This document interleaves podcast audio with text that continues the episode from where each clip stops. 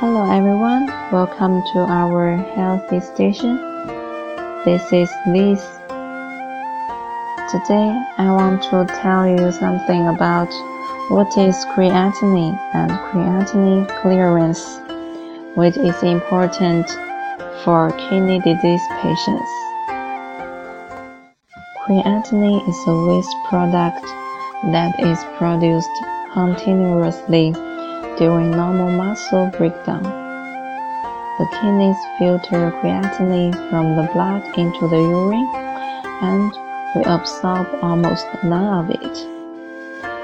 The amount of blood the kidneys can make creatinine free each minute is called the creatinine clearance.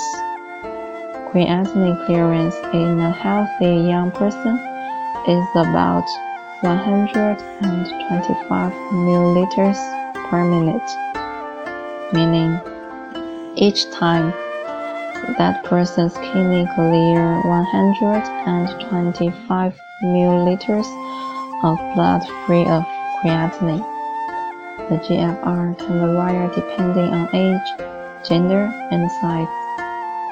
Generally, the creatinine clearance is a good estimation of the GFR. Doctors use creatinine and creatinine clearance tests to check kidney function. Testing the rate of creatinine clearance shows the kidney's ability to filter the blood.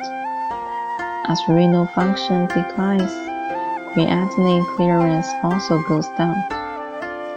There are two main ways doctors use creatinine tests to measure kidney function. Creatinine clearance can be precisely determined by measuring the amount of creatinine present in a sample of urine collected over 24 hours. This method requires a person to urinate exclusively in a plastic jug for one day, then bring it in for testing. Although the urine creatinine measurement method is inconvenient, it may be necessary to diagnose some kidney conditions. GFR can be estimated using a single blood level of creatinine, which your doctor enters into a formula different formulas are available, which take into account age, gender, and sometimes weight or other things. The higher the blood creatinine level, the lower the estimated GFR and creatinine clearance.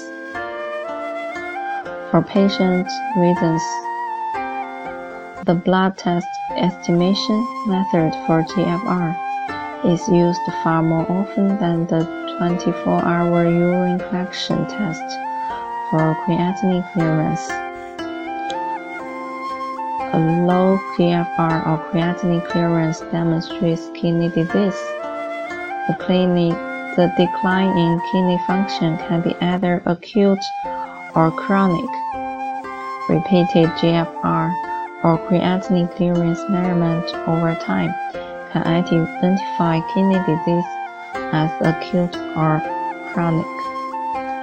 Kidney function and creatinine clearance naturally decline with age. Fortunately, kidneys have a huge reserve capacity. But most people can also lose well over half their renal function without symptoms or significant problems. So, it's necessary to check your body or renal function regularly. Take care of yourselves. Goodbye.